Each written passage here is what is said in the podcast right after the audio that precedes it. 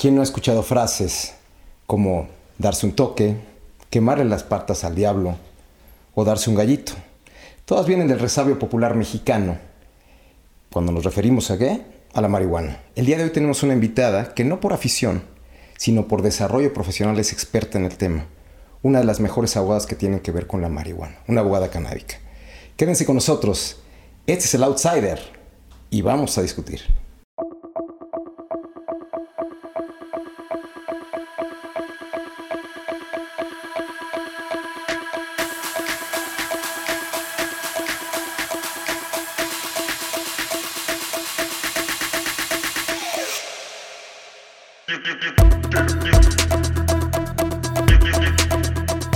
Hoy recibimos a Erika Santana, una abogada canábica que es conocidísima en el medio canábico.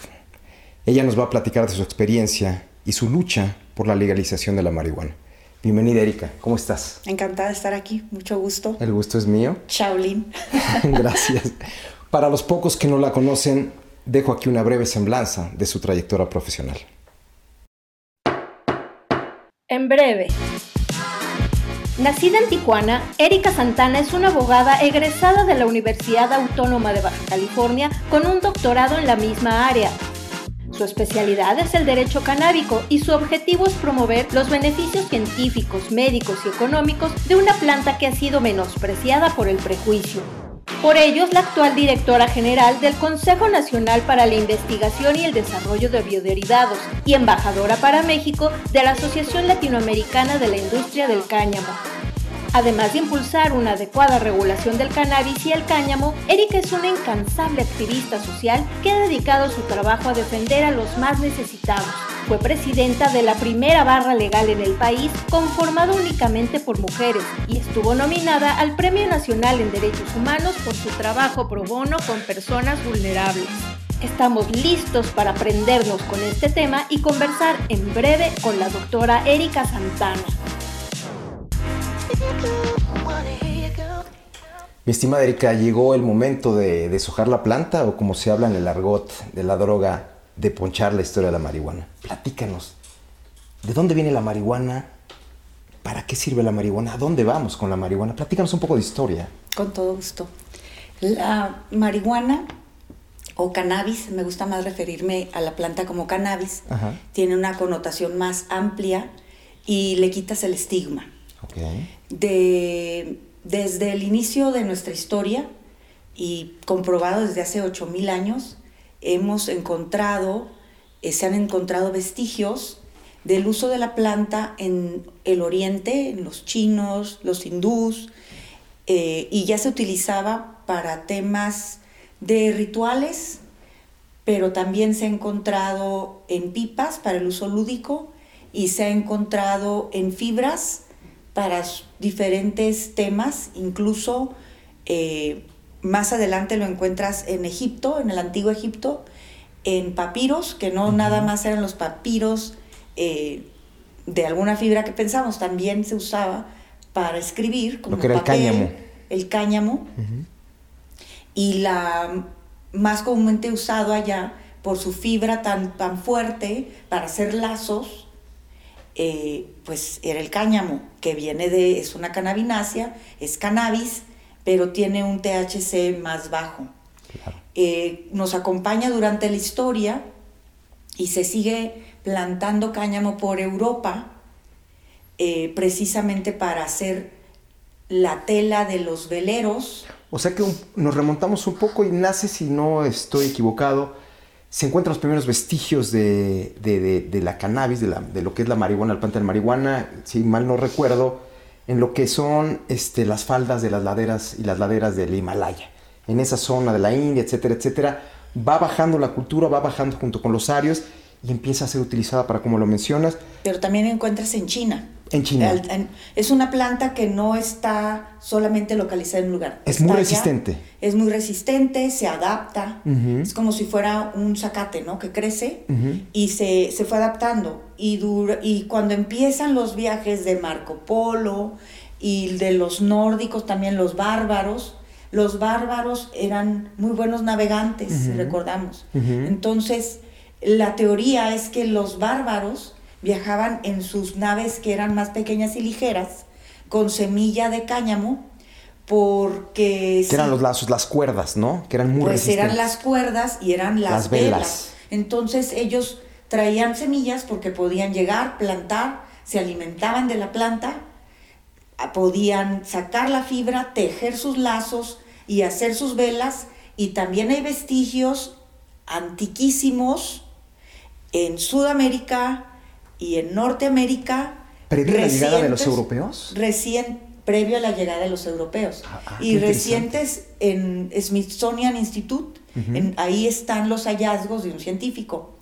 Pero no hay nada documentado en- de esa época, sino que son hallazgos recientes, ¿no? Documentado en América lo tenemos con Pedro Cuadrado, que llega con Hernán Cortés, con semillas de cáñamo, y posteriormente Carlos V hace una ordenanza para todas las tierras descubiertas, no nada más para la Nueva España, que se plantara lino y cáñamo. Y se empieza a plantar. Ok, entonces nos estás hablando de algo que revoluciona la idea que teníamos muchos de que, de que aquí no existía previo a la llegada de los españoles, de que aquí en América no existía este, la marihuana, el cáñamo, no existía como tal. Eso habla de que, de que Erika es una investigadora y que va a la vanguardia, y por eso es el tema que se está mencionando aquí. Como pueden ver, conoce la historia, conoce la introducción de cómo fue, eh, cómo ha sido la historia de la, de la marihuana, del cáñamo, de la planta de cáñamo, y cómo nos ha servido. Porque hay incluso gente que dice que por la cuestión ritual se le debe de considerar una planta sagrada. Bueno, ya es llegando a América, como la ves. Eh, vestigios se encontraron en cuevas en Nuevo México. Ahí están eh, anteriores a la llegada de los españoles. Entonces llega por el estrecho Bering, no la se sabe, o tal vez puede ser por los bárbaros que también llegaban en sus, en sus barcas, ¿Te refieres a los bárbaros, a los vikingos que a los llegaron antes? vikingos que llegaron antes, que no dejaron civilización ni nada porque se regresaban y viajaban con las semillas. En la zona de Nueva Escocia y por ahí ya se han encontrado algunas cuestiones, pero en la zona de Canadá, en la zona de Pero, pero Groenlandia. ¿por qué, por qué siempre hablamos de que es con la llegada de los españoles? Porque queda documentado, eh, lo recogen los Lo registran. historiadores, queda registrado y se empieza una cultura agrícola, agrícola fuerte en todo en la Nueva España. Incluso tú te vas a los libros de historia y el obispo Palafox, que fue virrey, él tenía grandes extensiones plantadas, no nada más en Puebla, sino en otros estados, de cáñamo. Y lo sabemos porque existen los libros contables donde él registraba con puño y letra los impuestos que iba a cobrar, si ya se tenía que cosechar el cáñamo y para qué se utilizaban esas fibras. De nuevo regresamos. Para tela, para velas, para lazos, para aceite, pero anterior a él tienes que, con la llegada de los españoles, se empieza a, a plantar cáñamo por toda América. Y en todos lados se da porque es una planta muy noble. Y los indígenas reconocen que además de los usos industriales, que era la finalidad de traer la planta a América, tenían efectos psicotrópicos y psicoactivos que podían ayudarlos en sus rituales y la empiezan a utilizar, y pero con otros nombres. Y hasta hoy la siguen usando este, con la Santa Rosa. La Santa Rosa es la flor del cannabis, por ejemplo. Ya. Y desde aquellas épocas se hacen compendios de las plantas y cómo se utilizaban. Se hizo un compendio, el Códice de la Cruz Badiano, por ejemplo, de 1534, y desde esa época ya habían reconocido sus propiedades, O sea, 13 años después de la conquista, ya los... eh, ya lo los- habían adoptado. Los indígenas la habían adoptado para cuestiones rituales. y de salud médicas. Lo utilizaban en cataplasmas para los dolores de parto, lo utilizaban eh, para distintos temas.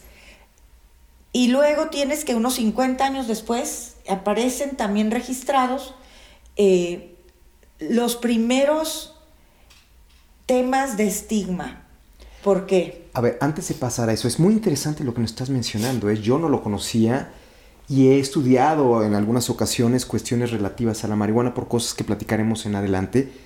Pero lo que dices creo que es sumamente importante para cual, el día de mañana, en una futura exposición de motivos abogada, se pudiese hablar de todo lo que ha venido caminando eh, la historia de la marihuana con la historia de nuestro país. Ya la tengo hecho el compendio. Ya lo tienes y alguna vez lo vas a publicar. Espero tener el tiempo eh, próximamente. Sería sumamente interesante que, que Erika, que es multifacética, eh, lo poco que pudieron ver ahorita en, en, este, en este breve, este, en esta breve introducción que dimos de su carrera, no es nada lo que esta mujer representa. O sea, tenemos a una mujer con una capacidad, es un orgullo nacional y lo digo tal cual porque lo eres.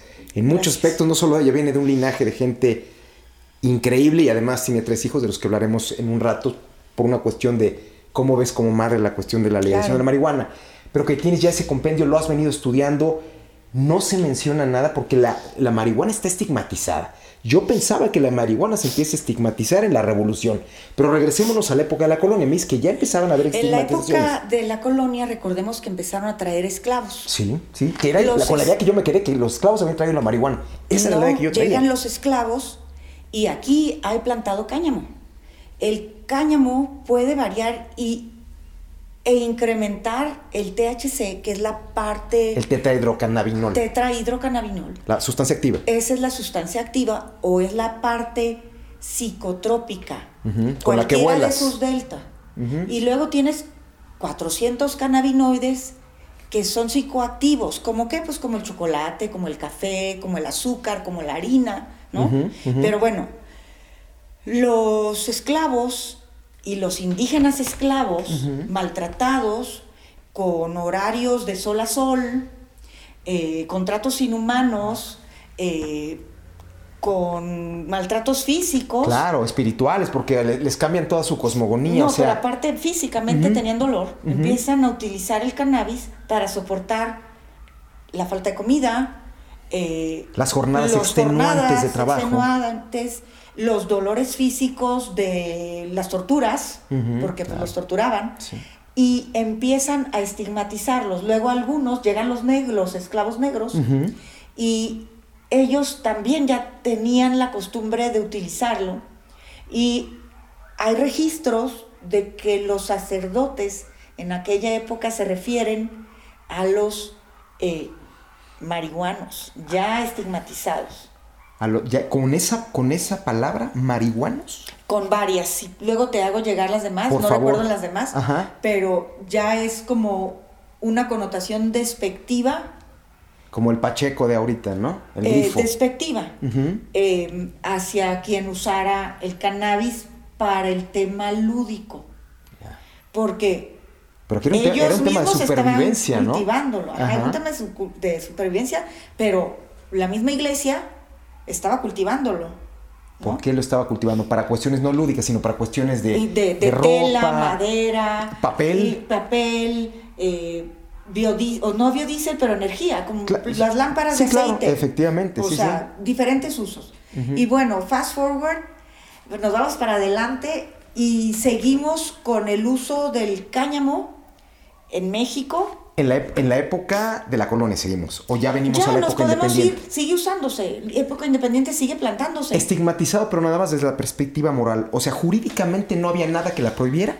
Jurídicamente no había nada que la prohibiera. Estaba en nuestra farmacopea, era parte de nuestra... El herbolario nacional. El herbolario nacional, de la parte agrícola de nuestro país, de la parte industrial que se utilizaba. Empieza a ser desplazado un poco por el enequén, empieza a ser... Como fibras. Como fibra, empieza a ser desplazado, no porque tenga menos fuerza, porque es más fuerte que el más resistente. más resistente. Pero pues no se le dio el valor y no se le investigó qué más se podía hacer, ¿no? Y ahorita vamos a qué más se puede hacer con esto de parte industrial. Por favor. Pero en los principios del siglo pasado, empieza a haber un tema de, del opio a nivel internacional Con las guerras de opio, ¿no? Las guerras en China. Y se, y se firma un tratado internacional para prevenir el opio y otros estupefacientes, y entre ellos entra el cannabis. ¿Siglo XIX? No, 1920 Ah, y tantos, 26. Ya siglo XX. México firma el tratado con otros países, propo- promovido por Estados Unidos. Claro.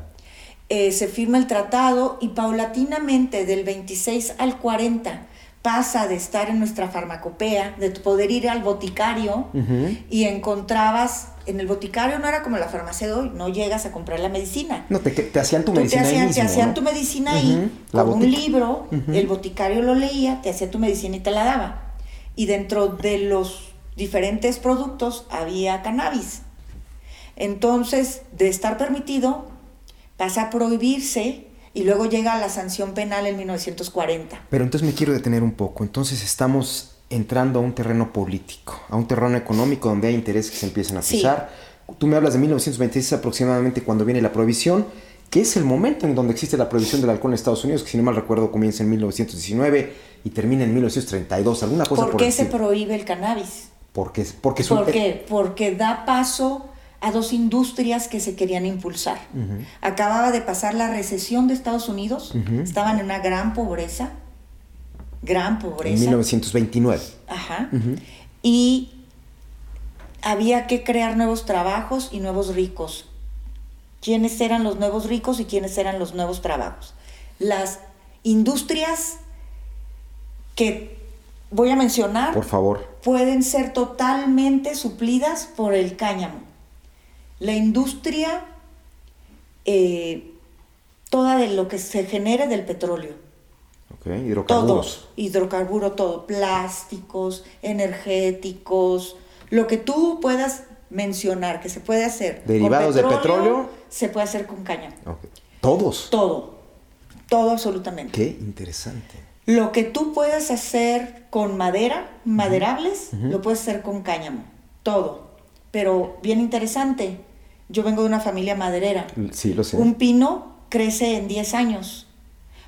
Un cáñamo para uso de madera, desde la genética, así lo buscas. Un cáñamo, su tronco es así de grueso, Sí. puede crecer 4 metros de, de alto. Ajá. Crece en 4 meses de semilla a talarlo, no ¿Cuatro 10 meses? años. ¿Cuatro meses? Cuatro meses Y con mucho 10 menos años. cantidad de agua, tengo entendido también. ¿no? Mucho menos agua y con la producción del doble de oxígeno. ¿Ok? Entonces, también suple todo lo maderable y también suple todo lo que se haga con algodón. Todo textil, o sea, estás hablando de El cuestiones rey del textil mundial era Estados Unidos. A partir de esos años, rey de todos los productos de petroquímicos, Estados Unidos, y de maderables, Estados Unidos. Sí, todo viene de finales del siglo XIX, después de la guerra de secesión, cuando se imponen los yanquis a los confederados que tenían la industria más grande de algodón del planeta. Se consolida Estados Unidos como nación, una nación industrial, que es lo que inicia, inicia una expansión, una conquista, una conquista en cuestiones económicas. De 1865 a 1920 no estamos hablando de gran cosa, son 50 años, 50 y tantos años, y entonces esto tiene una motivación meramente capitalista. Es Erika. económica. económica Y de política. Geoestrategia y, y geoestrategia. Si lo recuerdan, para mm, los años 20, 30, en, Tor- en Torreón, Coahuila, en Ajá. Coahuila y alrededor, habían grandes extensiones de terreno y en Mexicali, grandes extensiones de terreno plantadas de algodón, Sí. refaccionadas por, por norteamericanos, cultivadas en México y se mandaba nada más la mota del algodón. Después empezaron a ver este, quién hacía los hilos y los enviaba. Cuando dice refaccionada, Erika, quiere decir que el recurso venía de Estados Unidos para que pudiéramos desarrollar la industria, así, ¿no? Claro, para apoyar en la demanda tan grande. O sea, nuevamente era un interés de Estados Unidos. Eso es bien importante. Sí, porque además tú tocas el algodón y se siente suave, bueno, no tan suave cuando está en la mota, y tocas el cáñamo y está duro. Y todo el mundo se quedó con la idea de que pues el cáñamo es duro, pero los primeros pantalones de mezclilla, mezclilla. Que eran, lo, ¿puedo decir la marca? Sí, claro. Los Levi's Sí, sí. eran de, de cáñamo y por eso lo usaban los mineros porque En duraban California, y eran no se de acababan. cáñamo. No se acababan, eran de cáñamo. No se acababan. Y las carpas de los soldados para la guerra eran de cáñamo. Y tampoco se desgastaban con la misma velocidad que, el algodón. el algodón. Y no, bueno, y mil, mil propiedades, ¿no? Pero el tema era económico. Meramente económico. Mero económico y es suave. El, hoy, hoy con tecnología se puede lograr que el cáñamo se tenga una textura como algodón. Si yo he comprado suéteres de, de, cáñamo, es una maravilla. Una maravilla y duran más. Sí. Pero anteriormente no existía la tecnología, entonces esa suavidad pues la obtenías de la seda, del algodón y de los eh, animales, ¿no? Pero bueno, era económico y fue económico y fue político y era, déjame ayudar a mis amigos a generar estas nuevas industrias. Y prohibamos esto que vamos ahora otra vez al control. En Estados Unidos no se da, no es el mismo clima que aquí. No, claro que no. No se da el cannabis como se daba en estas tierras. ¿Qué se da mejor allá? ¿Qué podemos controlar mejor? El algodón se da muy bien allá. Ajá. Allá, la madera se da mucho más allá porque tienen mucho y más tenían bosques. yacimientos de petróleo, mucho mayores en que acá. las tierras que nos quitaron. Claro. Eh, Bueno, también en, en, en Texas, California, pero, pero petróleo, o sea, o sea, Texas está inundado de petróleo. Pero bueno, entonces empezamos a entender el movimiento. Es, es, es, impresionante lo que me mencionas. He tenido yo oportunidad de leer mucho, he estado escrito algunas revistas en su momento, revistas que hablan sobre esto. Yo lo, yo lo busco abordar como, como una cuestión de negocio, pero lo que, tú es, lo que tú estás haciendo es algo que a mí al menos me abre los ojos, porque además lo expones muy sencillo nos estás llevando a un terreno en el que nos estamos dando cuenta que la prohibición no es una cuestión meramente de salud pública, sino es una cuestión que tiene que ver con una situación de capitalismo y de tener conquistados los mercados de acuerdo a lo que a ellos les conviene, como tú mencionas. Aunque hay algo, digo, a lo mejor me voy a adelantar, pero para la mayoría de la gente que no sabía o que no lo sabe, los más grandes plantillos de marihuana se encuentran en Estados Unidos en los parques nacionales, que son cuidados por la misma Guardia Nacional Americana y por los mismos guardabosques. Pero eso es reciente. ¿Eso, eso que será de los 50 para acá? Yo creo que empieza a partir de los 60 con los, hippies. Y empiezan, pero no en esas extensiones. Ellos tenían su autocultivo para su autoconsumo y era el boom de la exportación ilegal de cannabis. Ese de autoconsumo, los perdón, era para, para fines lúdicos nada más. Sí, fines lúdicos. Se olvidaron del uso industrial del, del, cáñamo, que es cannabis. Y se dedica y bueno, y se estigmatiza toda la planta. Te olvidas que tiene fines médicos, que es un maravilloso antiinflamatorio, que es un maravilloso eh, auxiliar para dolor y para un montón de enfermedades, y no me quiero adelantar, pero, pero se olvidan de eso y es, es lúdico, está prohibido, está este, en la lista de estupefacientes de la Junta Internacional de Fiscalización de las Drogas de la ONU. ¿Quién controla la ONU? Gracias. Y bueno, está ahí, no lo puedes usar. Y se empieza a producir y enviar grandes cantidades de cannabis a todo el mundo, ilegalmente. Y ¿Quién, se quedan, ¿Quién controla ese mercado? Y bueno, y se quedan con genética mexicana que empiezan a mejorar. ¿La famosa Golden Acapulco? Esa está registrada en Ámsterdam, por allá. No, puedo creerlo. Este, y, bueno, se, se, registran, pero se mejoran las genéticas. Sí, pero eso ya es un proceso, es un proceso para diferente. Se mejoran? La genética que empiezan ellos a mejorar es para que tenga más THC. Para que sea más fuerte más el efecto. Más fuerte el efecto lúdico. Sí, claro. El efecto de drogarse. Sí. Olvida, se olvidan de la parte industrial y de lo que se puede hacer y de la parte médica. Que eso a mí me encantaría partirlo, porque es importante, la gente, la mayoría de la gente, la gente que no conoce el tema, cree que se está buscando legalizar de una manera general la marihuana para fines meramente lúdicos. La gente no conoce lo que tú conoces. ¿Por qué no ha llegado a las grandes masas toda esta información que permite encontrarle y me voy a... Por ignorancia. por ignorancia, pero, pero, pero a ver, hay intereses que aún no, dejan que esta información que tú nos estás haciendo favor de compartir sea una información que la gente tenga a la mano. Porque si tú vas con cualquier, eh, con cualquier persona de a pie y le dices que quiere legalizar la droga, de entrada te van a decir no. Porque además confunden lo que puede ser marihuana, cocaína, opiáceos, o son una serie de cosas que no tienen nada que ver. Pero me quiero quedar y centrar en la cuestión de la marihuana.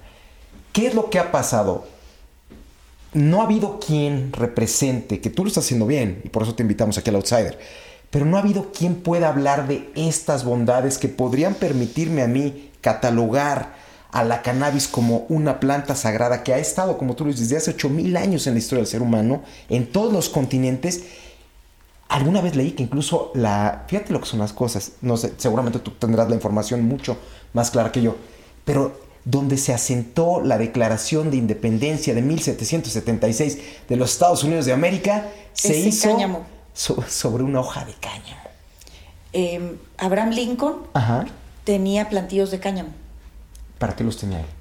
Para lo que se usaba en esa época, para el uso industrial, para hacer papel. Fíjate, voy a hablar de papel. Por favor. En México, nuestra industria del papel tiene un déficit de pulpa. ¿De qué pulpa? Pulpa, pues de árboles. ¿Por qué? Porque no talamos sustentablemente. Cuando tú ves eh, una tala de un predio... Sí, por favor, muéstralo porque me lo enseñaste hace rato antes. Cuando tú talas en un predio tú empiezas aquí a talar y te tienes que ir así y calcular que cuando regreses aquí, tiene que ser 10 años. Para que, para que puedas, ya creció, volviste a plantar y plantas tres árboles a uno y empiezas a talar otra vez para que no te acabes tu recurso natural. Que sea sustentable. Para que sea sustentable, para que sea renovable, para que tus hijos no sean pobres, para que puedan continuar con esa tradición maderera. En México no hacemos eso. En Estados Unidos sí lo hacían desde la época de Abraham Lincoln, incluso antes. Aquí no sabemos cómo. Pues se supone que sí, pero desconozco por qué no lo hacemos, pero bueno, hay un déficit de pulpa. De pulpa para el papel, para, la producción de papel. Para producir papel. Eh, nuestra producción de pulpa es muy deficiente y pudiéramos, y, se utiliza mucho el reciclado de papel, pero aún así tenemos que importar ciertas pulpas y ahorita hay una crisis porque se importaba de China y China es el que compra la mayor parte de los desperdicios de cartón. Este, y bueno, paga más que la industria mexicana, etcétera. Total de que en México se pudiera utilizar eh, pulpa de cáñamo para el papel, pulpa de cáñamo para otras industrias, ¿no? Pero ese es un ejemplo. Tú que has estado como punta de lanza en la batalla de buscar legalizar el cáñamo, platícanos por qué no se ha podido convencer a la clase política de lograr esto que nos permitiría, porque tú has estado en esto, tú has estado en las iniciativas, ¿por qué no se ha logrado hacerle ver a la clase política que esto sería un, esto sería un potenciador económico para ayudar a, para ayudar a muchas zonas pobres? Porque el, cannabis se da en todos lados. Yo te voy a decir algo. Sinceramente, personalmente llevé plantas al Congreso. Este, de verdad es una pena la ignorancia tan grande que tenemos y no comprender que si hablamos de cáñamo no es lo mismo que hablar de cannabis. Nuestra legislación tiene tres vertientes importantes. Una es la médica, otra es la lúdica, pero me voy a regresar. Por favor. La legislación se da a raíz de que grupos distintos que ni se conocían empiezan a llevar juicios. Juicios. ¿En qué época? Ah, recientemente. O sea, muy reciente. Ajá, en 2014 se gana el primer amparo lúdico, 2015 el primero médico.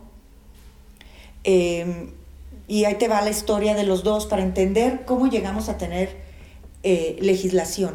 Puedo ponerle una pausa a esto, que es lo más interesante, porque ella como abogada nos va a seguir ilustrando, sobre todo en materia jurídica al respecto, pero ¿por qué en Estados Unidos no, o sea, no se ha despenalizado federalmente? pero estatalmente ya se empezó a despenalizar y hay muchos estados que ya permiten, ya permiten la industrialización del cáñamo. ¿Por qué allá sí se permite y por qué acá no?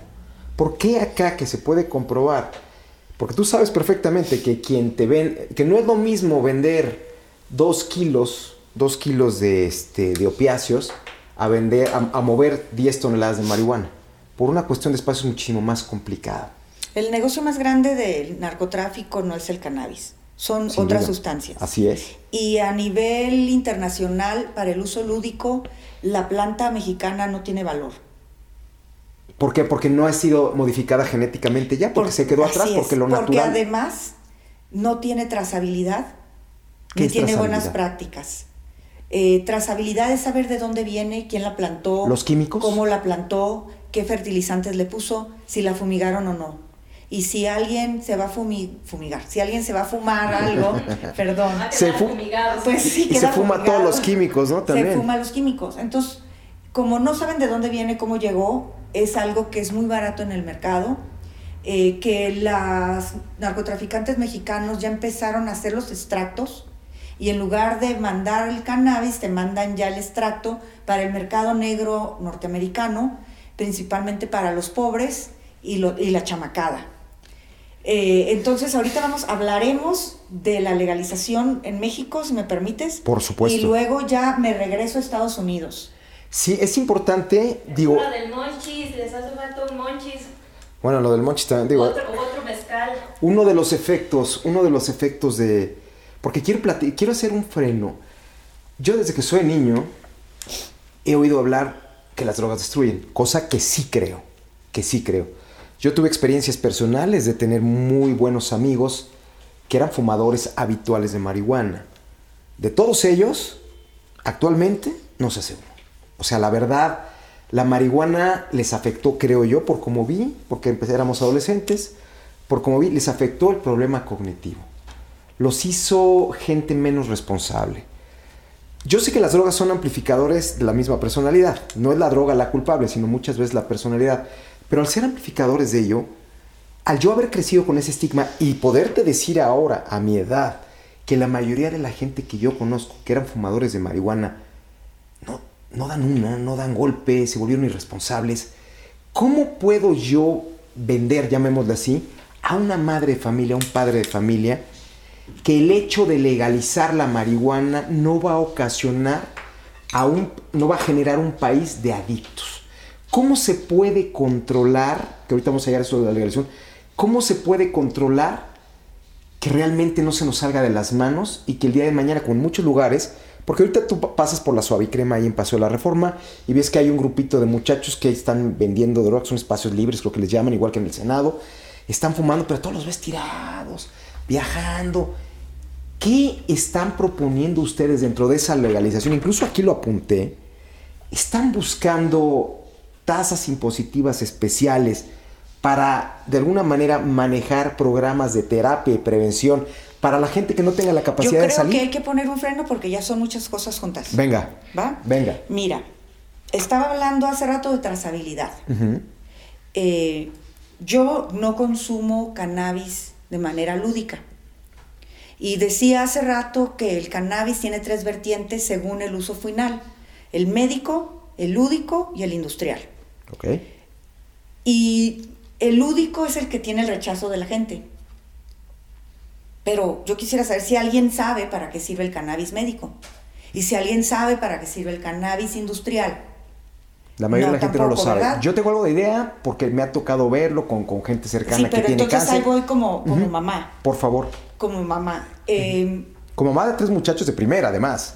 Pues sí, pero es primero edúcalos Eso. para que no tengan, o si tienen y van a experimentar como cualquier adolescente, pues experimenten y goodbye Charlie, ya Formados. tan tan, no es lo mío, déjame, me enfoco en mi estudio o lo que sea.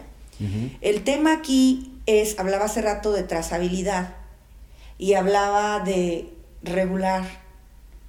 Eh, pero yo creo que lo más importante aquí es cómo los estás formando, qué valores les estás inculcando, qué, es, qué tarea estás haciendo como padre, qué tarea estás haciendo como escuela y como gobierno, estás reforzando lo que se da en la casa.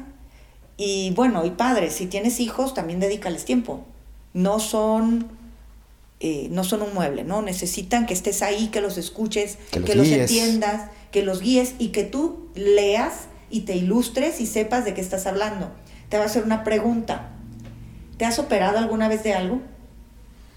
¿Has ido al dentista alguna vez? Sí, sí, sí, cada seis ¿Te meses. han, ¿Te han inyectado anestésico para no sí. sentir dolor? Sí, sí, sí. Bueno, es un opioide lo que te inyectaron. Así es. ¿Usas heroína? No, para nada.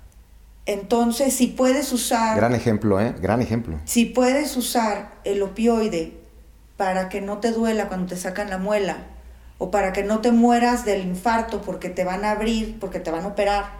El dolor. Del dolor en uso médico, ¿por qué lo prohíbes entonces para el uso médico?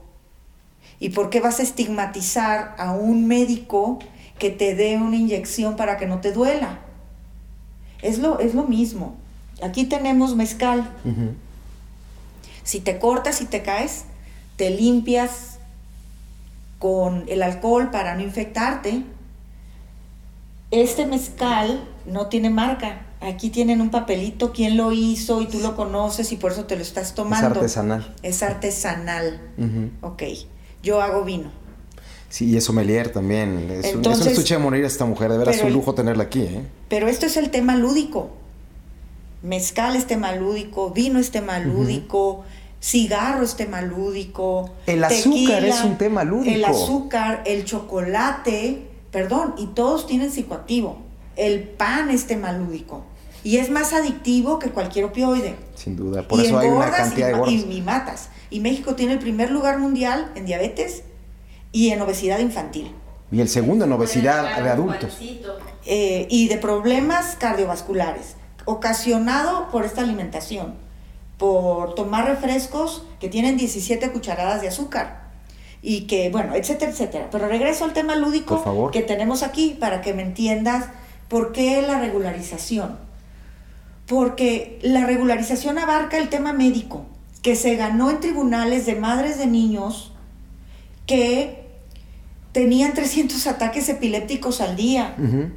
Que Jane, la mamá de Diego, tenía que inducirlo en coma para que el niño no sufriera daño cerebral y no se muriera por los temas de sus ataques epilépticos. Que lo único que lo puede controlar para que ese niño pueda tener una vida más normal y de veras que mis respetos y mi cariño y mi admiración para Jane y para muchos padres de familia que conozco así, que tuvieron el valor de decir, la autoridad no tiene por qué prohibir el derecho a la salud de mi hijo y el derecho a la vida. El bienestar, que no, que no esté sufriendo como estaba sufriendo. Entonces, ganan sus amparos y de ahí viene la obligación de legislar en el tema médico, porque obligan a la autoridad. De ahí viene nuestra legislación. Hoy, hoy. Al ser ya es jurisprudencia. Hoy ya existe una modificación de la Ley General de Salud que se llevó a cabo en el 2017, donde se reclasifica el cannabis para tema médico y se modifica el 245 y se pasa de fracción primera, que todavía sigue en el 234 clasificado como estupefaciente, pero aquí se reclasifica y se pone fracción segunda. O sea, sí te puedo dar cannabis con receta mayor de 1% de THC, los THCs que necesites, con una receta controlada. Y los demás cannabinoides, incluso THC, como OTC. THC normalmente es sustancia activa, sustancia activa. Sí, pero los demás cannabinoides que no tienen nada, que es como un chocolate, que es como lo que sea, te lo puedo recetar o lo puedes comprar como medicamento, según lo diga el reglamento, y ese lo dice el artículo 245, fracción quinta de la Ley General de Salud. Se hace un reglamento, porque siguen luchando estas madres, y la Suprema Corte de Justicia los obliga a generar por el interés superior del menor. Tiene que tener acceso a la salud, a la vida, a la vida digna, eh, etcétera, etcétera, etcétera. Todos los derechos se los dan y por eso se obliga y se hace un reglamento en el que tuve el honor de ser invitada a participar en la redacción y se publica el día 12 de enero a las 12 y 5 de la noche y entra en vigor el día 13 de enero del 2021, año pasado. Entonces, a nivel federal, el cannabis médico es legal. ¿Qué es el cannabis médico? Que regula todo, todo con grado médico, todo con grado farma, todo con trazabilidad, todo con grados de producción como cualquier pastilla que la verdad subestimamos a lo mexicano. México cuenta con los mismos estándares de calidad que Suiza, que Alemania. ¿Se observan los mismos protocolos que hay en Europa y que en Estados Unidos y Canadá? Los mismos. Los mismos. Los mismos. Y somos de los pocos países de América Latina que somos miembros de la PIC, que es Brasil y Argentina y México, nada más. Eh, entonces, tenemos estándares que digamos que son homologables, ¿no? Pero estamos hablando de medicina de verdad, no estamos hablando de fumate un churro. Estamos hablando de que el médico te diagnostique, te revise, un médico que sí conozca el sistema endocannabinoide. ¿Qué porcentaje de los médicos que tú conozcas están empezando a prescribir cannabinoides? Ahorita voy para allá. Eh, entonces, estamos hablando del tema médico. Médico alópata, médico homeópata, medicina herbolaria, no remedio. Ajá, no remedio. Y dejaron fuera otras áreas que regula COFEPRIS. ¿Qué regula COFEPRIS? Todo lo que te tomes, te fumes, te untes, te tomes. ¿Qué es eso? Pues son todos los cosméticos, todos los alimentos, los suplementos alimenticios, los fumigantes, que pues no entran con este tema, y las bebidas. Pero eso lo dejaron fuera y, son parte de la competencia de COFEPRIS. Entonces, ah, y los protocolos científicos. COFEPRIS regula en base a riesgo, el riesgo más bajo es el protocolo científico. Desde el año pasado hasta ahorita, un año cinco meses después, no otorgado un solo permiso, COFEPRIS, para nada. ¿Por qué no lo ha hecho? Y no ha otorgado un solo, no ha admitido un solo protocolo científico. ¿Por qué? Está limitando la ciencia. Porque políticamente hay una barrera. Porque, porque este gobierno no quiere, no quiere ayudar, no quiere impulsar la industria canábica médica, es por eso. Yo creo que es un tema de no entender, vuelvo a lo mismo, la ignorancia genera miedo. miedo. La ignorancia genera miedo. Y ¿Quién el tiene entonces la obligación de llevar a esto para impulsar algo que está comprobado en otros países de primer mundo? Pues ahorita lo que estamos haciendo, amparos. Sí, todo lo que se ha obtenido en este país ha sido a través del amparo y ahorita me voy a lo lúdico y luego me voy al cáñamo, porque es lo mismo. ¿Por qué se, se, legalizó la parte médica? A través de los amparos, porque en este país existe una figura muy bonita, que es el amparo. Por supuesto, es única en el mundo, única en el mundo. Bueno, hay habeas corpus que está limitada al paso, al tema penal en otros lugares del mundo, pero en México la maravilla es que el tema del amparo abarca todas las áreas de la ley que tengan un conflicto constitucional o que violenten un derecho humano. Una garantía individual. Impresionantemente hermosa y como la autoridad no quiere otorgar lo que está en blanco y negro en una ley y en un reglamento, pues a través del amparo se puede lograr obtener el permiso que por ley te tienen que otorgar. Pero entonces a mí me queda una que es una batalla. Tú, eh, a ver, estoy entendiendo que esto es los amparos. en la parte médica. Sí, pero, pero a ver, es importante eso para que lo entendamos. Por vía de los amparos, tú estás teniendo en este momento como aliada a la Suprema Corte de Justicia. Pero por el otro lado, la Suprema Corte de Justicia es muy laxa en algunas otras cuestiones, sobre todo en la cuestión lúdica. No sé si terminamos la cuestión médica, que es clarísima. Quiero terminar la médica para pasar a la lúdica y luego a la industrial. Pero quedémonos con esta idea. ¿Por qué si en la médica la Suprema Corte es nuestra aliada? ¿Por qué en la lúdica deja lagunas en la ley que están sujetas a la interpretación del juzgador? Bueno, también en la médica deja lagunas. En la médica te dice que te regulen. Pero es, a ver, entonces te hago una, es mucho más fácil obtener un amparo para la vía médica que para la vía lúdica. Claro. Entonces seguimos teniendo estigmas, estigmas de carácter moral y de ignorancia. Pero quiero terminar porque los papás en su casa no tienen idea de qué estamos hablando. A mí me costó muchos años estudiar y estoy muy agradecida con gente del INCAN, médicos de la UNAM, de Chapingo, investigadores de la Universidad de Guadalajara, de diferentes universidades, eh, gente que me ha acompañado, de, que me han sido mis mentores para poder entender este tema que sí es complejo. Te voy a hacer una pregunta. Por favor. Em, de todas las plantas del mundo, de todas las plantas que hay del mundo, de cuál planta tu cuerpo tiene receptores específicos para los químicos de esa planta. El cáñamo. O cannabis. Cannabis. Y tu cuerpo genera cannabinoides naturalmente. naturalmente. Sí, claro. Lo que te vas a fumar lo genera tu cerebro. Sin duda. Y fuera del cannabis, ninguna planta, nuestro cuerpo tiene esa similitud.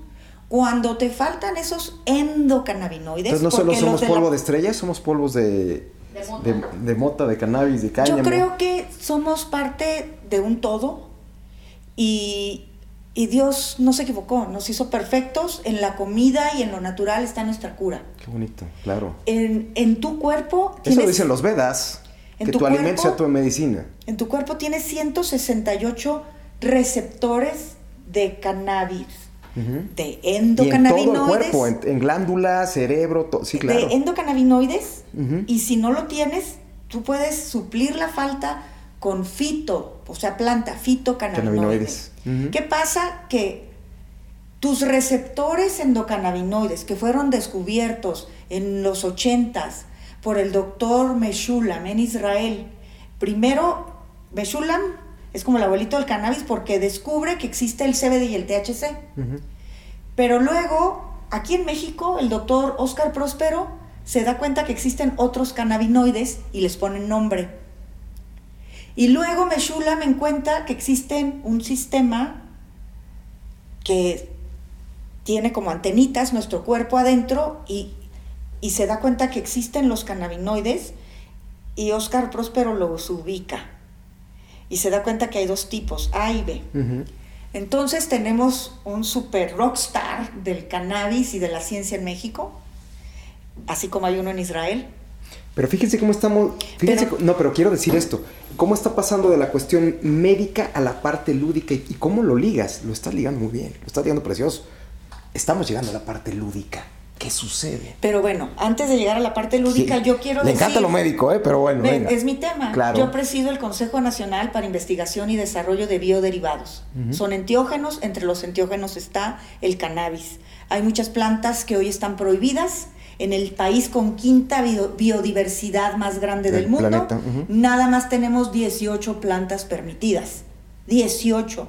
O sea que yo, que soy naturista, que me choca todas las medicinas y que me acaban de declarar de remisión con cáncer y que mi mamá se curó de sus problemas médicos gracias por el naturismo, siendo médico, mi papá médico alópata al final de su vida, se iba al Grullo Jalisco a tratarse de sus enfermedades, eh, cuando las medicinas vienen de las plantas. Entonces existe un lobbying, un lobbying de farmacéutico poderosísimo en México. No, contra Entonces, esto no. ¿en- Las farmacéuticas han tenido miedo incluso a acercarse al tema porque desde que empezó el sexenio han estado estigmatizadas con la falta de medicina, que es culpa de ellos que no haya medicina con cáncer, siendo que nunca se generó la orden de compra, no se les ha pagado lo que se les debía, no sé si ahorita ya se les pagó, pero entendamos que no es un tema de lobbying de Ni farmacéuticas. siquiera es una a- cuestión de a- torpeza política, ¿no? Es que sí tenemos que sí, decirlo. pero me tengo que decirte que tu sistema endocannabinoide controla todo tu sistema sensorial, Sí. tu sistema digestivo, tu sistema neurológico y si nos vamos, tu sistema gastrointestinal.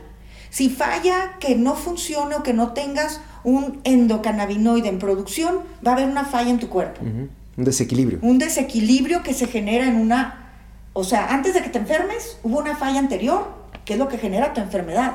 Vamos a decirlo en mexicano, somos pachecos por naturaleza. ¿No? Pues sin que lo consumas, como te digo, o sea, lo si no lo consumes, lo tienes adentro. Sí, sí. Pero, pero no, no lo sabemos, no entendemos.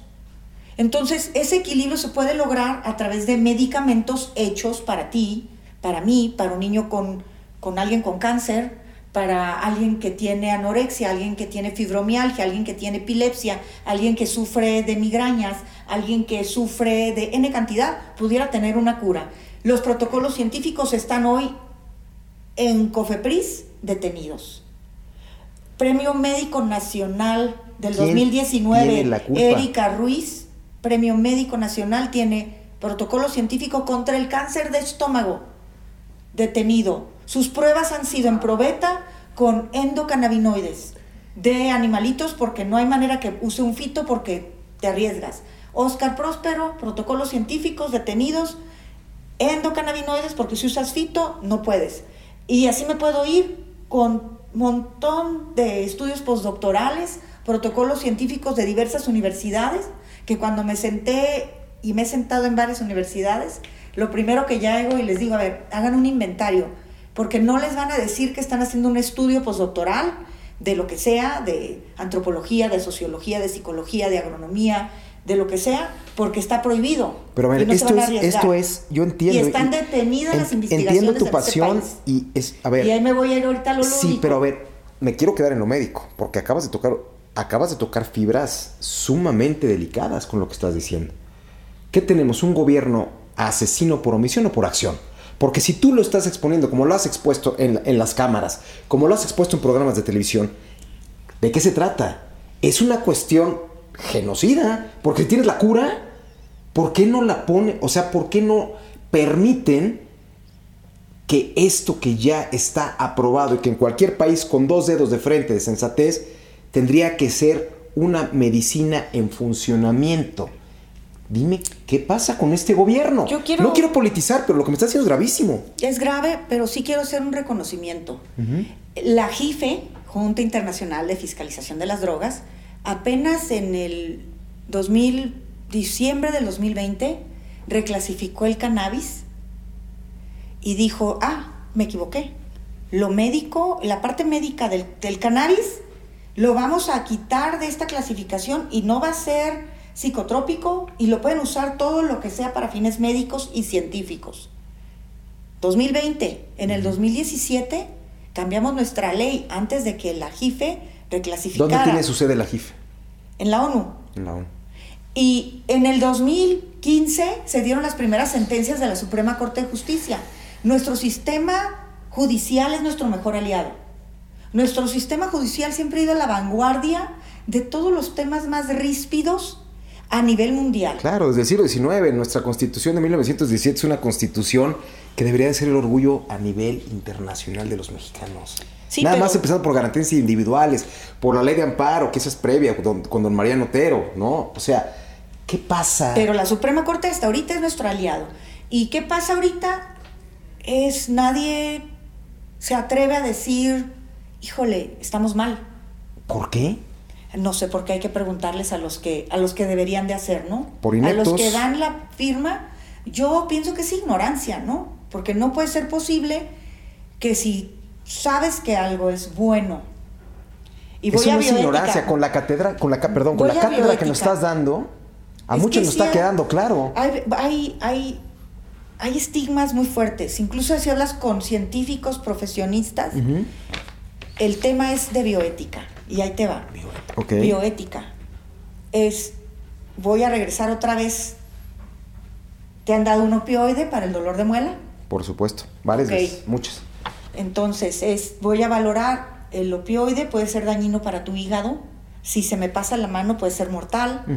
En una Sí, claro. eh, anestesia te puedes morir. Se, le va al médico sin intención. Pero ¿qué es más grave? ¿No dártelo? Y que te dé un infarto por el No dolor. dártelo, por supuesto que no O dártelo. te lo doy y lo hago el, hago el diagnóstico y te doy una prescripción de acuerdo a ti. Ujú. ¿Qué es más grave? ¿No dar o sí dar? ¿Cuál es el mayor daño?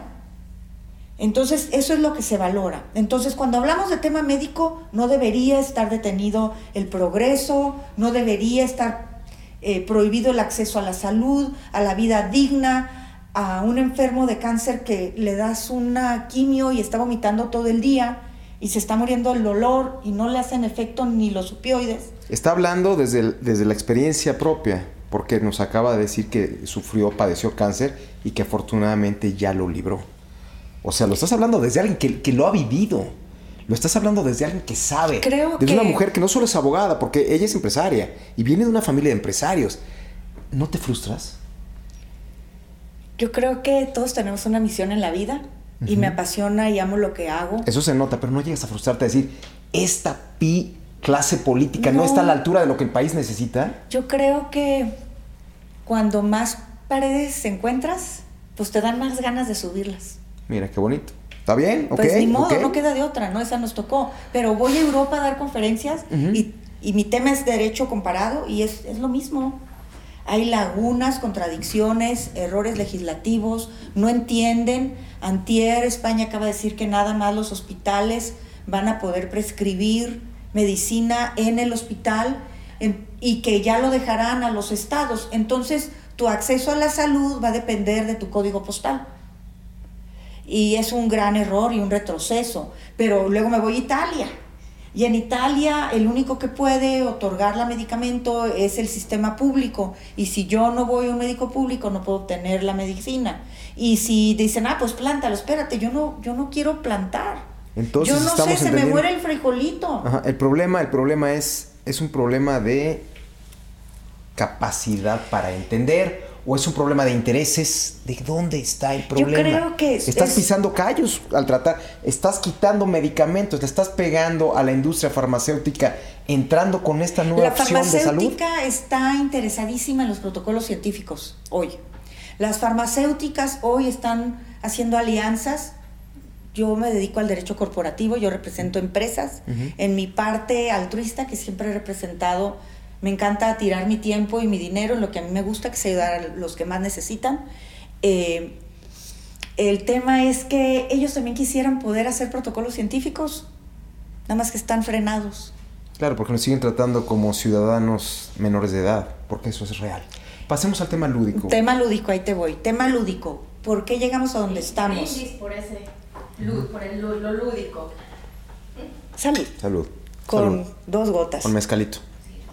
Sirvan más a la invitada. Mm. Por cierto que está muy bueno el mezcal este de Guanajuato, artesanal, de no sé qué, qué agave será, pero está buenísimo. Otra, otra cuestión para sentirnos completa y absolutamente orgullosos es el mezcal. Son las bebidas que se dan aquí. El mezcal, el sotol, la raicilla, cosas que apenas El están emergiendo. El, el- el tequila, digo, yo- digo, ya la industria tequilera ni siquiera está en manos nacionales, Ay, cómo no, todavía hay muchos. Hay 200 productores. Pero una escala muy son- menor, ¿no? Pues mm, yo creo que la mercadotecnia que le meten los grandes alcoholeros. Las digamos, grandes casas. Las ¿no? grandes casas internacionales que han comprado empresas eh, y que firman los que venden unas cláusulas de no competir con ellos por cinco años o lo que sea y luego van y abren su propia casa.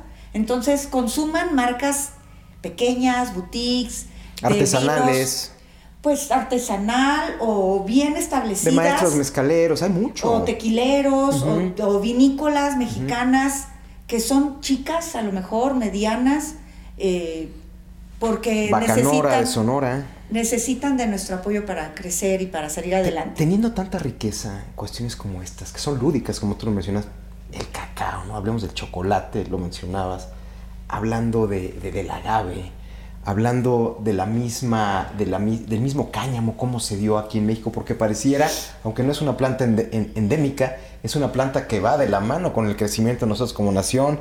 La cucaracha, la cucaracha ya no puede caminar, ¿por qué no tiene? ¿Por qué le falta? marihuana que fumar. Vamos a la parte lúdica. ¿Qué sucede? ¿Por qué, se, por se estigmatiza al que fuma la marihuana en la época revolucionaria como el peladito? ¿Por qué? ¿Por qué? Porque además esto es una cuestión de modas. Yo recuerdo que el pobre en los 50 era el que traía la botella también artesanal de tequila. Después se convierte en algo mucho más snob. Pero ¿por qué tiene tanta riqueza, tanta, tantos colores, mi estimada Erika? Yo No despegamos. Amo, amo lo mexicano. Sí. Amo lo mexicano. Eh, mi abuela hablaba muy raro y la criticaba mucha gente porque hablaba un, un lenguaje muy raro y ella hablaba algo que se llama ladino, que es como una lengua casi en extinción.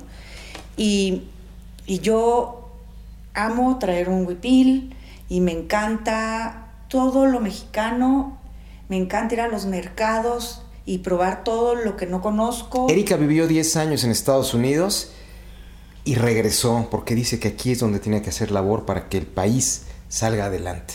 Ella a mí me acaba de decir que a lo mejor quizá no le toque ver que este país renazca de sus cenizas, pero mujeres como ellas están haciendo algo que la clase política no quiere hacer. Por favor, sigue porque tú pudiéndote haber quedado en la joya a todo dar con madre norteamericana, con hijos americanos, pues haberte quedado con las y estar muy a gusto viendo el Océano Pacífico y sin embargo vienes y haces una labor, vienes y te esfuerzas. Eso es amor por un país. Eso es amor por un país, lo que esta mujer está de- demostrando y representando. Y perdón, y quiero decirlo, eres un orgullo. La verdad, Gracias. nosotros te quisimos invitar, pero yo me estoy quedando sorprendido. Eres, o sea, resucitas de un cáncer, sigues adelante, me platicas la, la historia de tus abuelos, de tus padres. Mis respetos, Erika, necesitamos más Ericas en este país. ¿Cómo defender toda esta situación, todo este mare magnum de estupidez? ¿Cómo poder enfrentarlo ya nos dijiste la cuestión médica, la cuestión lúdica, hiciste una muy buena analogía con estas bebidas. Pasemos a la cuestión industrial, porque la cuestión lúdica creo que está muy... Pero quiero hablar de lo lúdico. Venga, venga, venga. Yo creo que todo se puede defender desde la ética, desde los derechos humanos eh, y, y, no tener una mente cerrada. Te decía, a mí me gusta el mezcal. Yo hago vino. Me gusta fumar puro. No me gusta el cannabis, lo siento. Respeto al que lo fume y soy una... Empática. Pues yo lucho para que se legalice y voy a defender siempre los derechos del que lo tenga y lo hago. Em, el cannabis, la parte lúdica, viene, te decía, por una sentencia, una sentencia de la Suprema Corte que obliga a que se regularice, obliga a respetar el derecho de las personas de elegir personas adultas, otra vez, adultas que podemos comprar libremente eh, mezcal o vino o tequila. Que existe una regulación. Libremente podemos elegir qué vamos a comprar. Pero yo quiero saber de dónde viene, quién lo hizo, si trae veneno, si tiene plomo o qué tiene. Hoy el que compre cannabis en la calle escondidas no sabe si trae cianuro o si viene revuelto con algún una, alguna droga terrible. No sabes. Para volverlo más adictiva. No sabes. La regulación, incluso de la parte lúdica, a los que hoy la consumen, y ahorita voy a hablar de un dato estadístico bien interesante, de los que hoy la consumen, les daría la certeza de saber que no trae veneno. ¿Qué se están metiendo? ¿Qué están fumando? ¿Qué están tomando? Es lo mismo. Si ellos lo quieren hacer. Nunca me he metido yo ser eh, la luchadora del cannabis lúdico, porque mis temas es el tema médico y científico y el tema industrial. Pero sí puedo decir que si hoy yo tengo el derecho de estarme tomando un mezcal o un tequila, un tonalla, un bacanora, un vino mexicano maravilloso, que paréntesis, el Viñedos de la Reina, Cirá Bioñera acaba de ganar primer lugar ayer medalla de oro en Bruselas. ¿Es de Valle de Guadalupe? Es de Valle de... Ah, no. Es de San Vicente, que está al sur de Ensenada. Para mí considero que es el mejor valle de todo el país para producir vino, pero se comercializa y se produce el vino, se fermenta y se hace toda la producción en el Valle de Guadalupe. Pero bueno, ayer se ganó esa medalla de oro en Bruselas. Este, sí, muy bravo por la familia Curiel. Eh, pero uno como adulto puede elegir. ¿Por qué el que consume cannabis se tiene que esconder, exponer a morirse si le meten cristal a su cannabis? ¿Sabes por qué? Porque para nuestros políticos somos ciudadanos de segunda clase. Y te voy a poner un ejemplo. En algunas de las este, de esas plataformas donde se escucha música, tú sabías que la calidad con la que se escucha, eh, no voy a decir nombre, pero una plataforma en Estados Unidos Europa es diferente de la calidad que nos dan aquí en México. Es una calidad mucho más burda. ¿Por qué si cuestiones tan X como esas? Que para músicos como nosotros no lo es.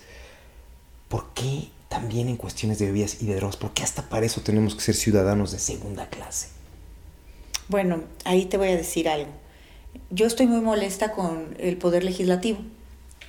Em, vuelvo, regreso otra vez a los valientes que empezaron a hacer sus amparos por el tema lúdico, porque el médico, como sea, ya existe, aunque no te den un permiso, que está súper mal. Y eso es, hay tres poderes en el país, el legislativo, que es el que hace las leyes, ¿no? el ejecutivo, que él depende en muchas dependencias, como es Cofepris y Salud, que hasta hoy no ha obedecido la ley, y el legislativo, que es senadores y diputados. Entonces, en el Poder Judicial, que es donde tú vas a los juzgados, te puedes ir hasta la Suprema Corte, le ordenan que respete los derechos de desarrollo de la personalidad, que es un mayor de edad y que puede elegir si quiere tomarse un mezcal, un vino, fumar tabaco guácale, fumarse un puro o un un cigarrillo o sea, siempre cuando no, vulnere, no vulneres los derechos de terceros. Los derechos de los demás, es tu Haz lo que bronca. quieras. Haz lo que quieras mayor. tú dentro de tu espacio personal como adulto. Que nota y paréntesis ahí, eh, en los países donde está legalizado el cannabis, ha disminuido el consumo de cannabis en menores. ¿Por qué? Porque los jóvenes quieren lo que está prohibido. Y como está permitido, no quieren Es una cuestión de rebeldía. Y es de los viejitos. Entonces no lo quieren. El rock y el cannabis es de los viejitos. Y, ajá. Entonces no quieren cannabis, se ha disminuido. Pero bueno, eh, regreso a por qué estoy molesta. Porque se gana en la Suprema Corte, se le emite una sentencia al Poder Legislativo, o sea, senadores y diputados, regulen el uso del cannabis lúdico. Una vez no hacen caso, se vence la sentencia, denos chance, extienda el periodo hasta tal fecha, llegas al periodo, no pudimos, denos otra chance, otra chance. Entonces, incumplen tres veces y ahí me molesta más, más todavía, porque no cumplir con una sentencia de la Suprema Corte de Justicia, te llames presidente del Senado, Junta de Coordinación Política del Senado del Congreso, no obedecer una sentencia es grave. Pero aquí, es lo- aquí ya Y no hay hay... sanciones. Pero, a ver, Pero, a ver, pero- no hay pero Estado de. Derecho. Pues existe, yo estudié Derecho. Yo también, pero a ver, al A momento de aplicar, pero- ¿existe o no? Una ver, cosa es la no cosa. Les dieron la, no les dieron la sanción. Entonces, desesperada, porque oye, ya llegamos, hoy era la fecha límite. Ma- No, mañana va a ser la fecha límite. Y si tú no me cumples por tercera vez en la fecha límite, lo que yo voy a hacer es declarar, hacer una declaratoria general de inconstitucionalidad de cualquier cosa que prohíba al cannabis lúdico. Ah, caramba, ¿queremos eso o no queremos eso? Pues no queremos eso. Pero hoy es lo que tenemos porque por tercera ocasión incumplió el Senado, O sea, confrontación de poderes. incumplió el Congreso y la Suprema Corte de Justicia tuvo que seguir su normatividad y es no me cumples, tercera ocasión, pues la declaro que todo lo que te prohíba tu uso lúdico personal Es inconstitucional. es inconstitucional y nadie te lo puede prohibir, pero siguen levantando gente que trae amparos y si tú se te ocurre sacar, porque me consta porque tengo amigos en este ambiente, soy la viejita del cannabis y tengo un montón de amigos que, que sí usan cannabis, que son activistas a todo lo que da y a ellos mismos con amparo en la mano les han dicho, perdón, a mí me vale gorro tu amparo, yo, aunque traigas medio gramo y bien claro, la Ley General de Salud dice 5 gramos, eh, yo te voy a llevar en, ahí, o los esperan afuera del cajero, eh, etcétera. Pero bueno, en la declaratoria de inconstitucionalidad, en esa declaratoria, dice que lo puedes usar, que lo puedes fumar, pero que no lo puedes comprar. Entonces, esa declaratoria de inconstitucionalidad está violentando tus derechos humanos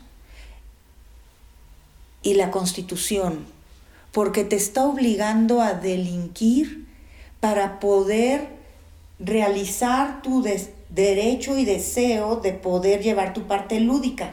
Te doy permiso, pero róbatelo o cómpralo allá en el mercado negro, no me importa. Que te caiga del cielo. Entonces, eso está súper mal.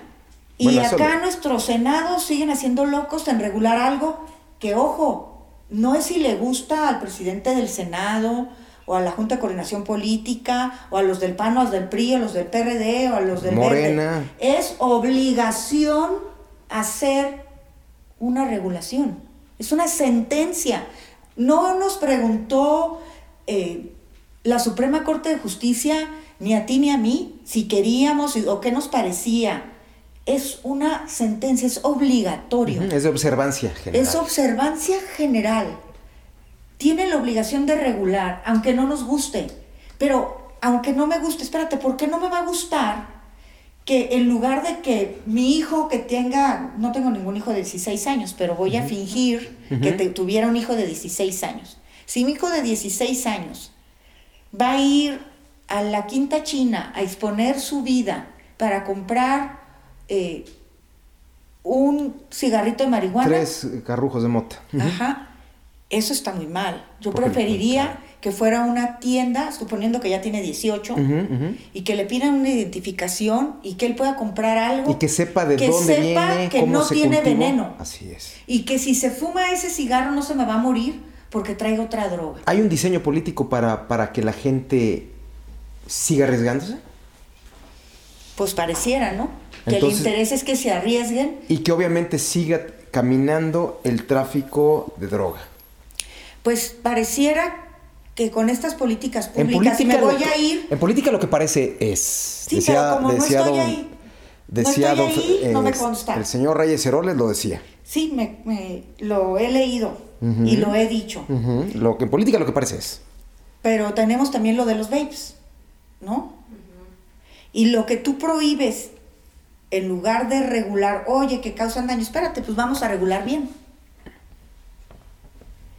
En lugar de regular, prohíbes, se genera un mercado negro impresionante y dejas de, uno, de recibir impuestos. Dos, de con esos impuestos poderlos destinar a políticas públicas para la prevención, para la educación, para la rehabilitación, llámese de cannabis, llámese Sí, de, claro, claro, de diferentes claro, adicciones. De todo lo que sea, sí, por supuesto. Porque de todas maneras ahí están. Luego, yo voy a, no sé, a donde sea y en cualquier puesto de periódicos puedes comprar lo que tú quieras.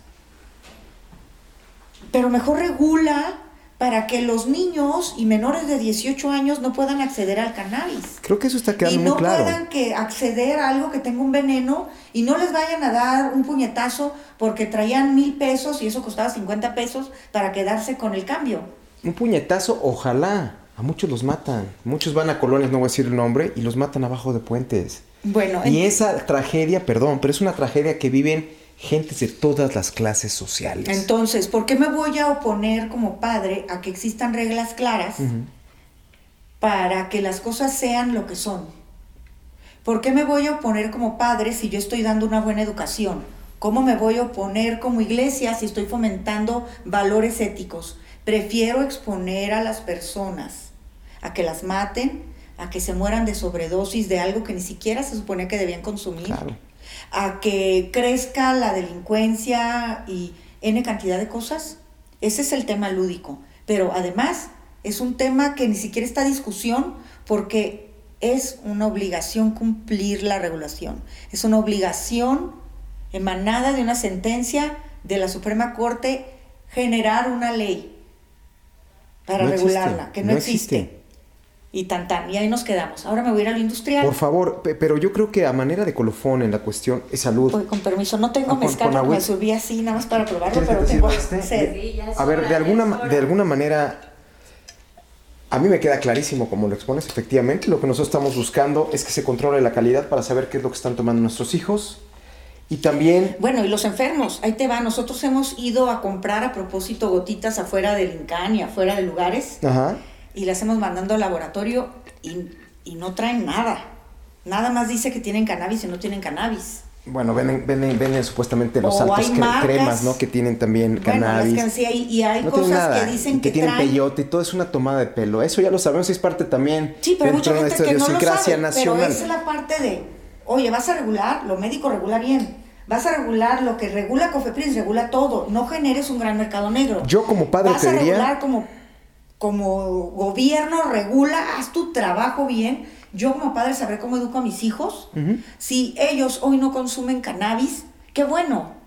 Si hoy están comprando a las escondidas con mi mesada, se salen de la universidad y van y compran, híjole, que no Afuera se de la. Iberoamericana, cuando yo llegué a trabajar en Santa Fe hace muchos años, estaba lleno de dealers que además vendían basura. Vendían basura y ahí veías a toda, a toda la fresez encantada la vida comprando mostaza de pésima calidad. Y obviamente sin saber qué tipo de, fertilizantes le habían puesto esa mota, etcétera, etcétera.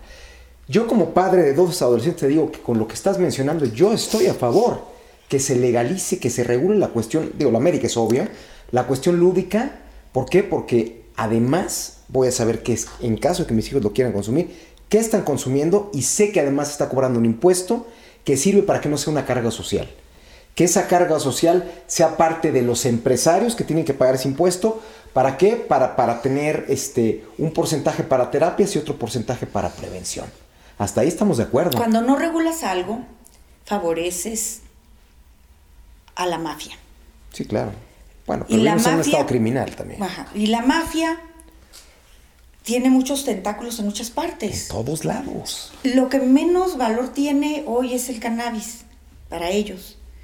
Entonces digo, y yo creo que si ellos pudieran legalizar alguna parte de su negocio, esta pudiera ser. Y además sería un negociazo si lo saben hacer. Ve lo- el negocio que está haciendo en Estados Unidos. Pero bueno, eso ya sería una cuestión que estoy ¿no? eh, elucubrando aquí. Eh, yo no veo que ellos estuvieran en contra de que se legalizara, porque serían ellos eh, alguien que tuvieran la oportunidad de entrar a la legalidad, ¿no? Pero también hay una cadena, hay una cadena de económica ahí que evidentemente no todos podrían ser parte de esta industrialización. de la- Bueno, y aparte algo bien importante, se dicen muchas tonterías en, en la política y una de ellas dicen que es que si legalizamos se va a acabar la violencia. No se va a acabar la violencia si legalizan, pero lo único que sí se puede acabar es un problema de salud pública. Claro. No se va a incrementar porque vas a tener un control, la autoridad va a tener un control, la autoridad de salud va a tener un control que hoy no tiene, que hoy no existe que un padre de familia también va a tener un poco más de control y un poco más de tranquilidad si tienes un hijo adolescente que ya está usando droga, pues que mínimo sea un cannabis que no lo va a matar porque no está revuelto con algo. Claro. Que Y- no sabe detenido. Y la cuestión Pues si es industrial. menor de edad, yo creo que sí, y el dealer también debería estar detenido. Pero ese nunca lo van a detener porque está, está de alguna manera confabulado con la misma, con la tira, con quien tú quieras. Ahora voy al tema del cáñamo. En la regulación no incluyeron el tema veterinario, que es súper apasionante y súper importante, porque estamos hablando de que todos los animales mamíferos tienen sistema endocannabinoide. Las gallinas también. ¿Y por qué digo esto?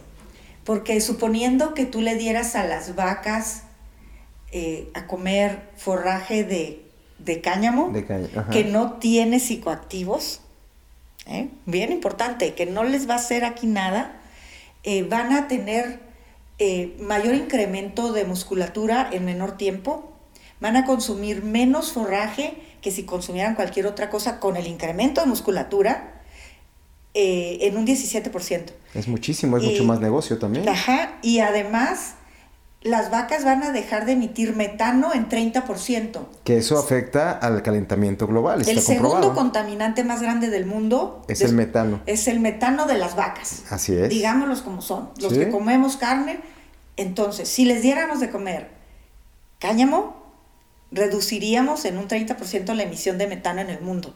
Queremos, estamos preocupados por el calen- calentamiento global, no nada más el doble oxígeno que produce el cáñamo, sino también el No. 30% menos de emisión de la Y la deforestación, tú acabas de mencionar la velocidad con la que el cáñamo crece. Crece.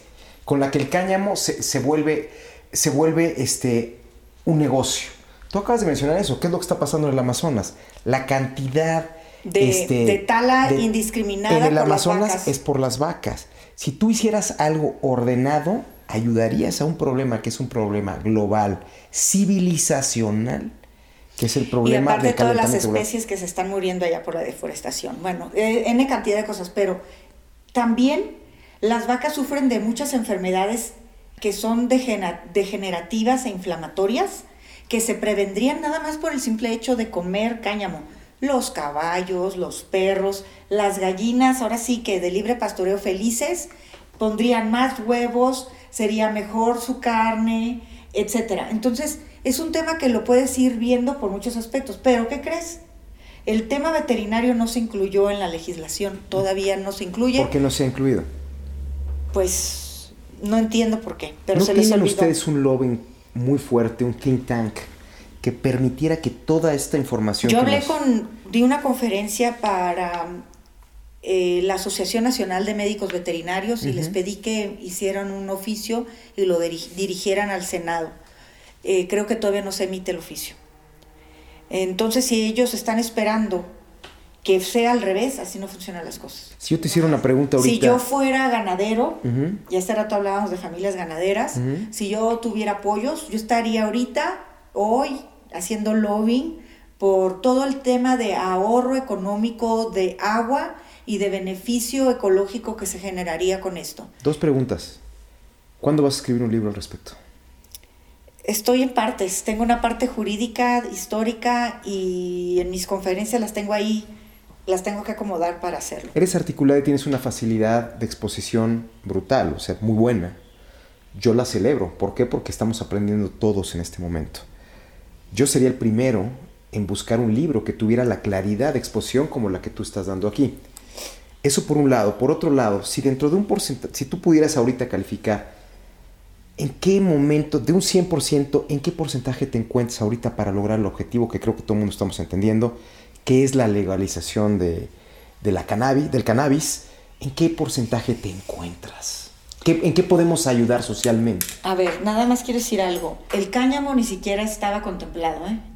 Como lobbyist hemos tenido que ir y personalmente me he sentado a que le muevan esto y aquello para que se pueda incluir el cáñamo. Porque en Estados Unidos en el 2018 se hizo el Farm Bill para ayudar a los campesinos que estaban en graves problemas económicos a generar un nuevo ingreso que podía eh, intercalarse con los cultivos que ya estaban haciendo.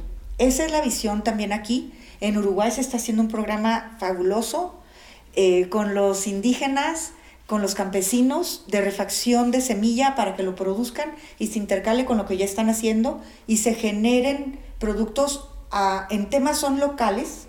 Es una economía circular, sustentable, de cadenas cortas de producción, de voltear a ver qué está haciendo la industria de aquí al lado. Hace papel, órale, hay que venderle a él.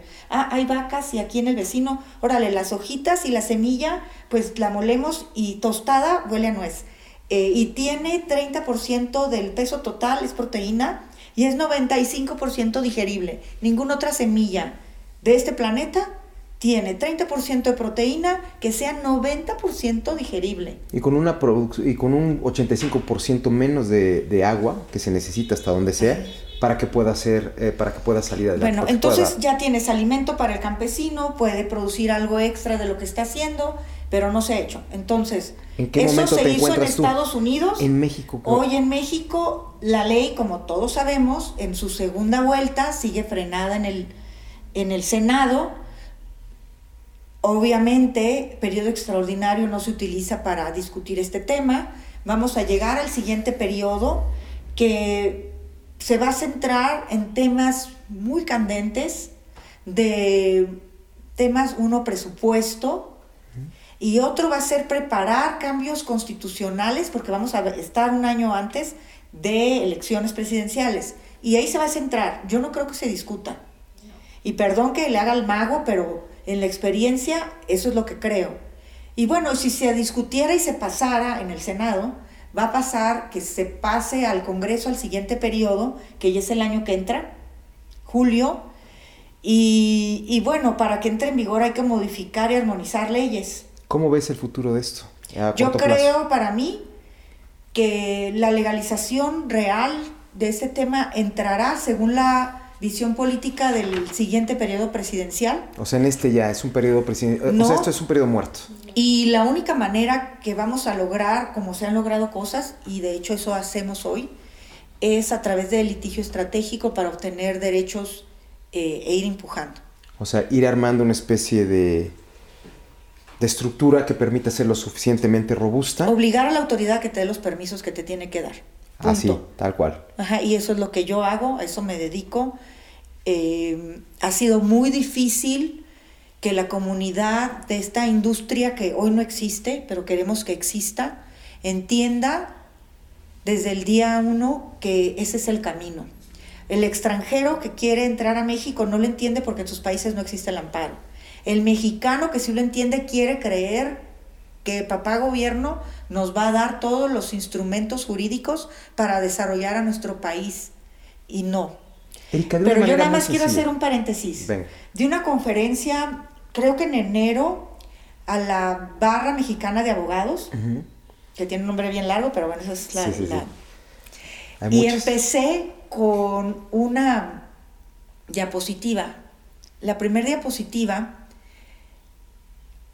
ah, no, quiero decir algo antes. Cuando llego, dice el presidente del colegio eh, que, que les pedía, por favor, que sus participaciones fueran mesuradas y con respeto, porque había mucha eh, estigma en el tema y que obviamente, pues por favor les pedía que se centraran en el tema jurídico y que evitaran ofenderme.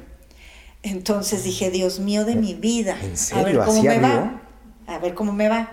Entonces yo pensando y conociendo a mi gremio, llegué con mi primer diapositiva y la primer diapositiva era un rom, una esquina, un triángulo con semillas de cáñamo y en la otra mitad había un jet. Entonces, esa misma razonamiento se lo voy a hacer ahorita. Es, ¿por qué hay un jet ahí? Si ustedes, si yo vengo a hablar de cannabis, ¿por qué hay un jet ahí? Y la respuesta es bien sencilla. El fuselaje, que es toda la piel de afuera de, ese jet, del avión, es de cáñamo. Las llantas del plástico negro es de cáñamo. El acero, que no es acero, que es más resistente que el acero, es de cáñamo. Las baterías de grafeno son de cáñamo. El biodiesel que se utiliza es de cáñamo. La tapicería y el hula espuma es de cáñamo para los asientos. El tablero es de cáñamo. Eh, los filtros del motor son de cáñamo. Los aislantes del sonido son de cáñamo. Entonces, si yo puedo hacer un avión, ah, la batería de grafeno, paréntesis, que guarda energía, es mil veces más barata que una batería de litio e igual de eficiente. Y bueno, y ahí la dejo. Si podemos hacer eso con cáñamo, ¿por qué no permitimos el cultivo del cáñamo? Que ahora, ¿qué es la diferencia entre cáñamo y cannabis? El cannabis tiene más de 1% de THC según nuestra regulación. La sustancia activa. Y el cáñamo es 99.9% libre de, tetrahidrocannabinol. O sea, que es para tú poder usar un 0.1% de sustancia activa, te tienes que chutar y quemar toda la planta y nadie va a querer utilizar ningún narcotraficante. Ni siquiera tendría por qué estar prohibido, en pocas palabras. Ajá, porque tú comes papa y la papa tiene veneno. Pero su porcentaje es, es 0.1%. 2%. Entonces, Es, una cuestión de, exacto, es, una cuestión de, a manera de colofón, a la gente que te está viendo, mi estimada Erika, de una manera muy breve, ¿qué les dirías de tu lucha y cómo te podríamos apoyar como sociedad? De una manera sencilla. La manera más fácil es la siguiente.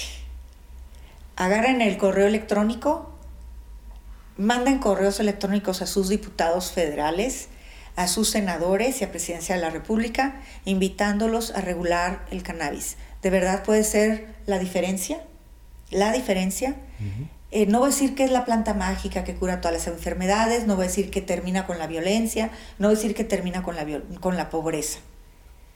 Pero sí te voy a decir que puede ser un, un diferenciador muy importante para el tema industrial en nuestro país, para un efecto positivo social en los ejidos retirados. El tema de criminalización, que fue para mí algo muy terrible leer la última sentencia de la Suprema Corte de Justicia en el tema de criminalización, eh, no debe existir porque tenemos que entender que México es muchos Méxicos y que aquí estamos con zapatos, con un celular, tomando mezcalito, muy a gusto, eh, pero hay lugares donde no llega la señal del celular, donde no tienen celular, donde no hay luz, donde hay que traer agua cubetazo. Eh, hay municipios en las sierras donde no hay otro trabajo más que trabajar para el narcotráfico y hay hoy muchas mujeres, principalmente porque los hombres se van de mojados a otros países, que no voy a decir cuáles, pero ya sabemos. Sí. Y esas son las trabajadoras en una industria ilegal que están recurrentemente entrando a la cárcel. Porque cuando salen, Y que también son víctimas del narcotráfico. ¿eh? regresan y no tienen otra opción de donde irse a trabajar. Entonces, el Entonces tema... tenemos una obligación nosotros como mexicanos de ubicar quiénes son nuestros diputados federales, nuestros senadores y mandar un correo electrónico. Si tenemos tiempo para mandar memes, si tenemos tiempo para mandar videos, yo creo que es una responsabilidad de todos los mexicanos de empezar a presionar a nuestra clase política para tratar de que esto mejore. Erika, no sabes qué placer ha sido tenerte aquí con nosotros. Seguramente, y espero, y así lo deseo, lo proyecto, hecho está. La próxima vez que nos veamos vas a traer un libro bajo el brazo porque créeme que lo necesitamos. Les voy a invitar a que lean, no me acuerdo de los autores, pero sí sé cómo se llaman los libros. Es Brave New Weed y Grassroots. Ok. Porque si no sabemos la historia, no sabemos dónde estamos hoy. Hablan de la historia del cannabis, de los problemas de la legalización, eh, de cómo llegamos a donde estamos. Y así como hablamos de historia de México y de que se repiten las cosas y que tenemos regresiones a otros lugares, eh, hoy eh, no estamos solos. Les digo, la legislación a nivel internacional, de verdad. Fui hace dos semanas a Ámsterdam, hace un mes estuve en Italia, hace dos meses estuve en Barcelona y a nivel internacional es el mismo problema porque la JIFE, a pesar de que reclasificó el cannabis y dijo, sí, para usos médicos, cierra los ojos y no quiere ver que hay un uso lúdico y que el uso lúdico pudiera estar regulado para evitar los problemas de narcotráfico Claro. y pudiéramos evitar un poco la violencia, por lo menos en, esa, en ese tema. Pero si dijera, ¿sabes qué? El uso lúdico, regúlenlo y penalicen al que no produce dentro de esa regulación, entonces habría menos problemas. Hoy los países que hoy están regulando el uso lúdico están yendo en contra de la declaratoria de la JIFE, entre ellos México, Estados Unidos, por estados es su regulación. Canadá, el estado de más arriba, sí permite el uso lúdico. El uso médico eh, en ciertos países sí se permite. En Uruguay se permite el uso lúdico hasta 9% de THC. En Colombia es el más avanzado en la legislación. El uso médico y para el cáñamo, o que le dicen cannabis light, igual que en Italia, eh, está permitido, pero el uso lúdico está súper prohibido. Entonces, híjole, yo no quisiera ver la cárcel llena por personas que traen un cigarrillo. Digo, mejor mándalos a un centro de rehabilitación o darles Claro. una plática, ¿no? Pues, Cuesta más caro. pues nos ha costado, así- nos ha salido realmente barato porque así, qué maravilla tener a una persona como tú, Erika. Has enriquecido este lugar. Eh, como te decía, espero volverte a ver próximo. No, cuál qué pena. Somos afortunados de tener una persona como tú. Eres una referencia positiva en nuestra sociedad. Pronto nos volveremos a ver. Mil gracias por estar aquí con nosotros. Muchas gracias por la invitación. Por favor, dejen sus comentarios. Tienen una tarea como ciudadanos, una tarea que, que esta mujer siendo, está haciendo punta de lanza, pero sin la fortaleza que le damos todos eh, cuantitativamente va a ser más difícil su lucha. Recuerden que este es el outsider y vamos a seguir discutiendo. Hasta la próxima.